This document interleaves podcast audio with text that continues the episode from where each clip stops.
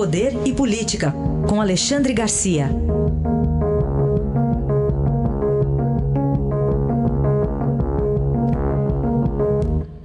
Alexandre, bom dia. Bom dia, Raíssa. Bom dia, Carolina. Olá, bom dia. Bom, vamos ter que trazer à discussão o caso Nhonho e as explicações dadas.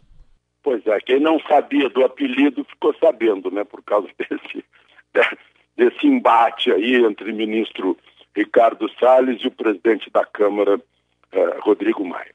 Se foi mesmo o ministro que escreveu isso, foi uma falta de respeito a um chefe de poder. Né?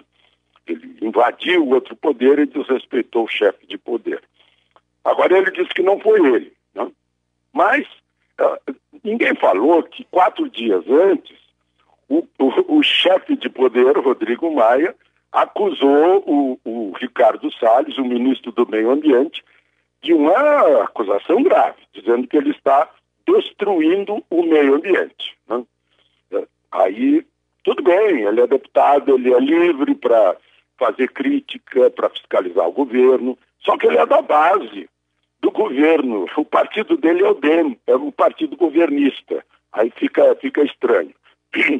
E aí, em seguida, ele critica o presidente do Banco Central, Campos Neto, por vazamento para os jornalistas de uma conversa particular entre eles.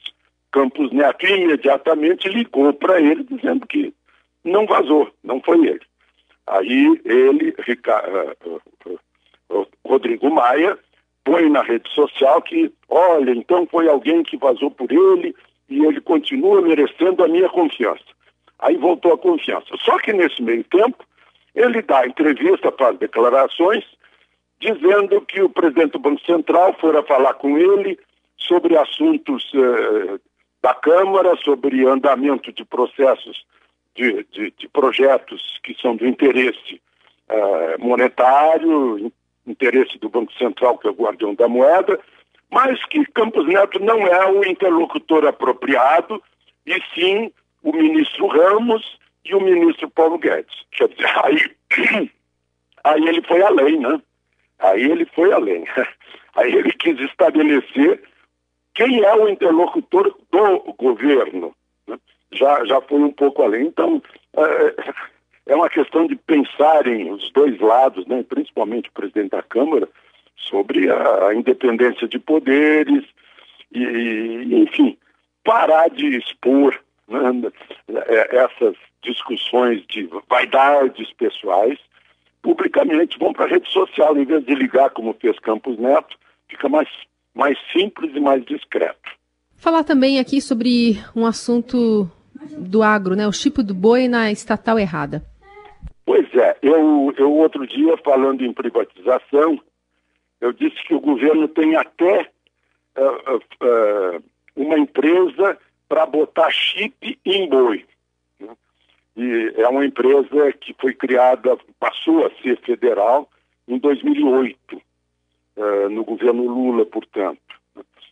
essa empresa bota chip na orelha do boi, bota chip no boi para identificar gado, assim como pode identificar uh, para-brisa de automóvel, pode ir para identificar passaporte. Só que ontem, vejam só, ontem houve 29 mandados de busca e apreensão em execução pela Polícia Federal, exatamente nessa empresa, que se chama Ceitec. Né?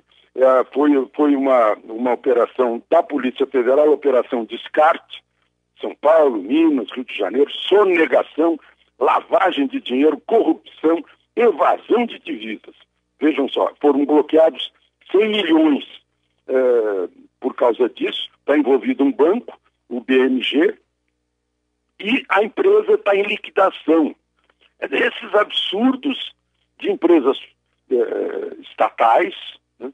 é, como é o caso dessa, né? de produzir chip para boi e ainda por cima fazendo com, com corrupção lá dentro. Né? Ela já está em liquidação, o, o pessoal da, da, das privatizações está liquidando algumas empresas que não tem o menor sentido de continuar e ao liquidar, depois alguém, empresa privada, vai assumir essa, essa produção de chips né? que é uma questão de empresa privada e não de, de, de governo, de empresa pública, de estatal. Este foi Alexandre Garcia, que volta segunda-feira ao Jornal Eldorado. Bom fim de semana. Aproveitem o fim de semana.